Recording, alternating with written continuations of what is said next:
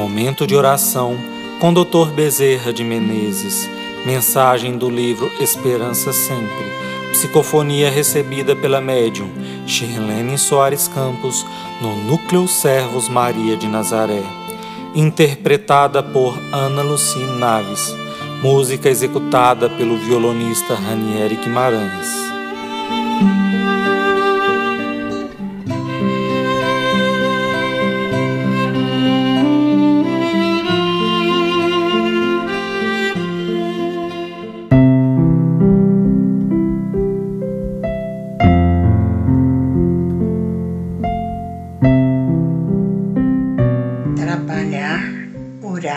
E esperar. Às vezes, nos sentimos atordoados, desesperados, extremamente aflitos diante de perdas materiais como emprego, a perda da saúde, a perda de entes muito amados, prejuízos que não prevíamos e ficamos pensando que me reserva o futuro?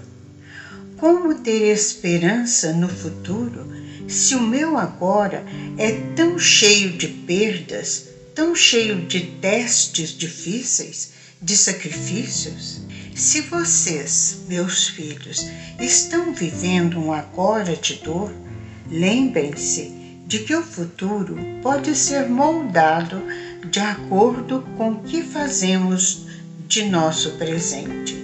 O futuro pode ser reconstruído, pode se tornar um alento, uma alegria e todas as perdas e fracassos podem ficar no passado se formos caridosos no presente. Caso a prática da caridade ainda não faça parte de nosso dia a dia, mas se já começamos a lamentar nossos erros, nossas falhas, nossas palavras insensatas, nossas reações intempestivas, se já percebemos que na soma do hoje fomos invigilantes, desequilibrados, indisciplinados, que nos faltou o bom senso e a consciência tranquila, é porque o futuro já começou a mudar, já começou a ser reconstruído,